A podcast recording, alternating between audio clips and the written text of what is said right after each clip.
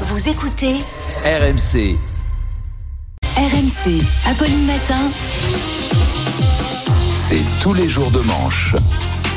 Arnaud Demanche est avec nous. Bonjour Arnaud. Bonjour, bonjour à tous, bonjour les un amis. peu. Mais oui, oui, Sourire oui, oui. enfin. On va, on va parler d'un petit peu autre chose et même d'une info euh, de- qui nous permet de démarrer la semaine Mm. en fanfare.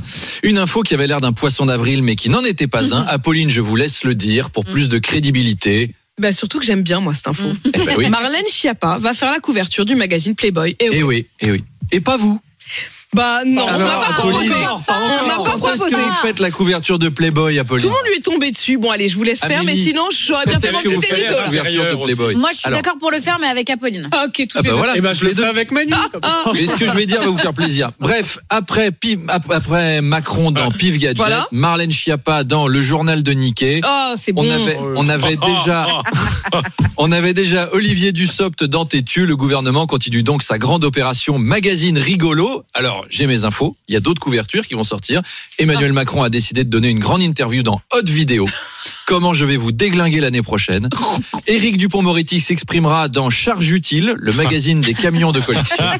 Franck Riester dans la Gazette du vent et des éoliennes. Olivier Dussopt va parler de négociations avec les syndicats dans Karaté Bushido. Ah. Et Elisabeth Borne posera seins nus dans Féminin Senior pour une grande interview sur le pouvoir d'achat intitulée Avec l'inflation, on finira tous à poil. Oh, c'est Oui. Je- oui, je ne sais pas qui est le responsable presse du gouvernement, mais visiblement, il n'y a pas qu'à l'Assemblée nationale qu'on a des problèmes avec l'alcool.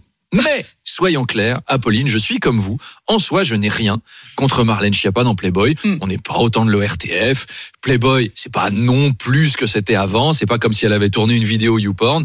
C'est juste qu'en termes de diversion sur la réforme des retraites, ça se voit un peu, hein, c'est un peu voyant. Le coming out d'Olivier Dussopt, l'interview à pif, Marlène Schiappa enroulée dans son drapeau, c'est plus de l'enfumage à ce niveau-là. Ils sont en train de jeter des pneus dans l'incendie de Notre-Dame avec des allumes barbecue.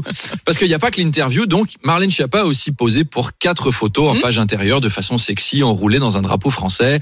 Là encore, on connaît son intérêt pour l'érotisme, c'est pas très surprenant. Si on avait eu Simone Veil en cuissard de vinyle et cache-téton, là oui, là on aurait été surpris. Parce que on faisait pas ça dans son gouvernement.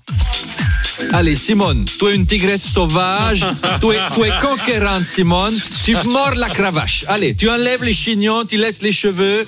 Parfait, parfait, tu es très bien. On passe au Premier ministre. Monsieur Baladour, allez, Monsieur Baladour, on enlève la chemise. Allez, Edouard, allez, allez, Doudou, tu montres les torses, tu montres les jolis poils frisés, tu enlèves les pantalons. Edouard, tu es un léopard de l'amour. Je suis un léopard de l'amour. Mais euh, Fernando, Fernando, vous êtes sûr que c'est bon pour mon image, ces photos en slip chaussette Est-ce est-ce que je peux garder ma cravate, que ça fasse un peu sérieux Mais oui, tu joues avec la cravate, tu enlèves les slips, tu caches les petits Jésus avec, c'est très sensuel, c'est très beau. Il est là, le président, Monsieur Chirac. Venez, laissez passer. Qui c'est qui veut voir l'obélisque de la Concorde This is provocation. This is provocation. Ça change de la fin de vie, hein. Ah, On est sur un autre registre. Alors, euh, sans transition, Arnaud, Oui. on a des nouvelles rassurantes du pape. Bah voilà, on parlait, de fin, Ah. on parlait de fin de vie. Alors, il était depuis mercredi à l'hôpital pour une bronchite. Mm. Après la mort d'un pape, bon, c'est pas si grave, hein, c'est juste la convocation d'un salarié par son N plus 1. Le pape François est même sorti de l'hôpital en pleine forme, Mm. enfin disons en bonne forme. Bon, il est sorti déjà, quoi. Euh, vous vous rendez compte qu'il a 86 ans et il travaille encore. Hein. Vous savez que les prêtres partent à la retraite à 75 ans.